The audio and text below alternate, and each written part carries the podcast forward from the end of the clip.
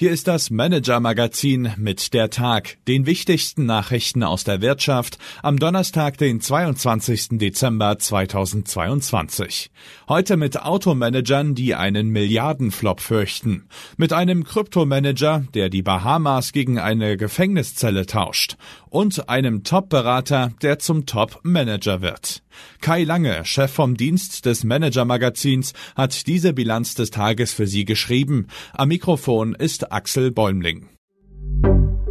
Unser Thema des Tages Roboautos und ein Beben in der Autoindustrie.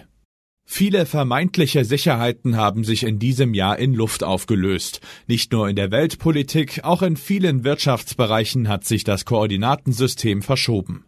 Ende 2021 herrschte zum Beispiel in der Autoindustrie noch Einigkeit, dass die Zukunft der Mobilität den Roboautos gehört. Rund 70 Milliarden Dollar haben Autohersteller und Tech-Unternehmen bereits in das autonome Fahren investiert.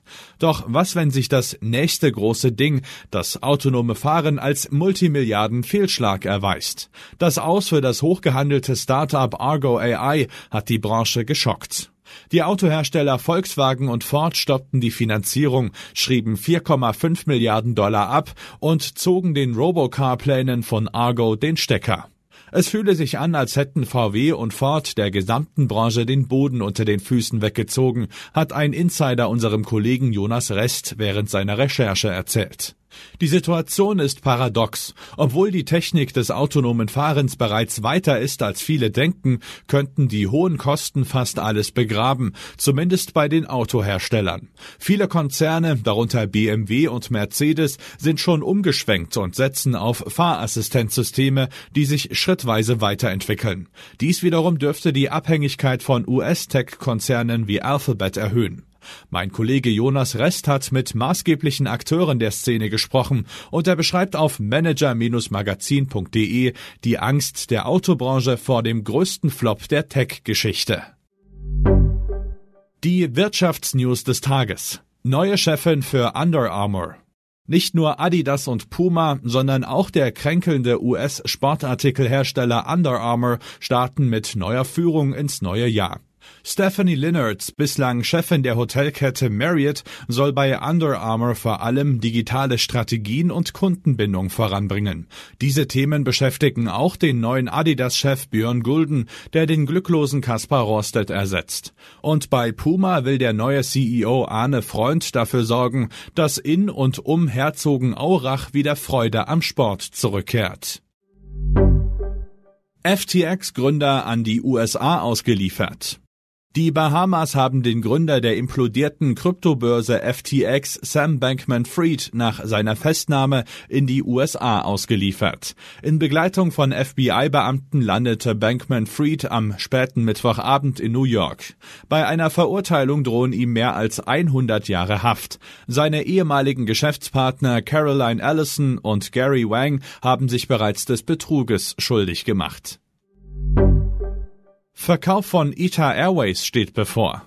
Die deutsche Lufthansa bekommt eine neue Chance, bei der italienischen Fluggesellschaft ITA Airways einzusteigen. Die italienische Regierung wollte die ehemalige Alitalia eigentlich an den US-Finanzinvestor Cetaris verkaufen. Doch dieser Deal hat sich zerschlagen. Nun hat die Lufthansa erneut ihr Interesse bekundet und gehört zum Favoritenkreis unter den Bietern. Laut der Nachrichtenagentur Reuters will Rom in Kürze über den Verkauf eines Minderheitsanteils an der staatlichen Airline entscheiden. Was uns sonst noch beschäftigt hat. Vom Top-Berater zum Firmenchef. Sechs Jahre lang war Martin Eisenhut Deutschlandchef der Consulting-Firma Carney. Nun wechselt er ins Operative. Ab Juli wird der Berater das Geschäft der Transpac-Gruppe leiten, ein Großhändler für Verpackungen. Für Eisenhut ist es eine Verlängerung der persönlichen Wertschöpfungskette, wie mein Kollege Dietmar Student auf manager-magazin.de beschreibt. Erst verpackte der Consultant jahrelang Ratschläge in faustdicke Vorlagen, jetzt verpackt er richtig. Wie Apple seine Aktionäre bindet. Trotz des Tech-Crashs an der Nasdaq hat das teuerste Unternehmen der Welt, Apple, im Jahr 2022 deutlich weniger an Wert eingebüßt als seine Konkurrenten. Dabei sind Apples Aussichten in Zeiten von Inflation und Rezession ebenfalls nicht ganz leicht. Jedoch hat kein Unternehmen weltweit in den vergangenen Jahren so viel Geld für Aktienrückkäufe und Dividenden ausgegeben wie der iPhone-Hersteller aus Cupertino. Apple verzichtet auf Zukäufe und überschüttet stattdessen seine Aktionäre mit Geld. Tonnenweise. Wie diese Strategie funktioniert und welche Folgen sie hat, lesen Sie auf manager-magazin.de. Unsere Empfehlung für den Abend. Betteln für das Solarauto. Einmal mehr pumpt Sono Motors seine Fans an, um das Solarauto Sion näher an die Serienproduktion zu bringen. Und das, obwohl selbst die eigenen Investoren wegen des Autos skeptisch sind.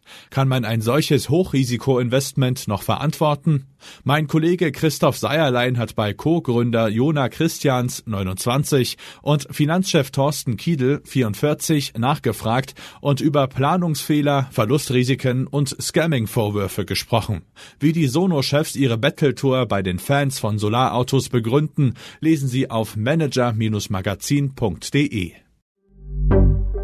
Das war der Tag des Manager Magazins. Alle aktuellen News und Hintergründe aus der Wirtschaft finden Sie auf manager-magazin.de. Und zusätzlich finden Sie die angesprochenen Artikel als Link in den Show Notes dieses Podcasts. Wir melden uns am Freitag wieder für Sie.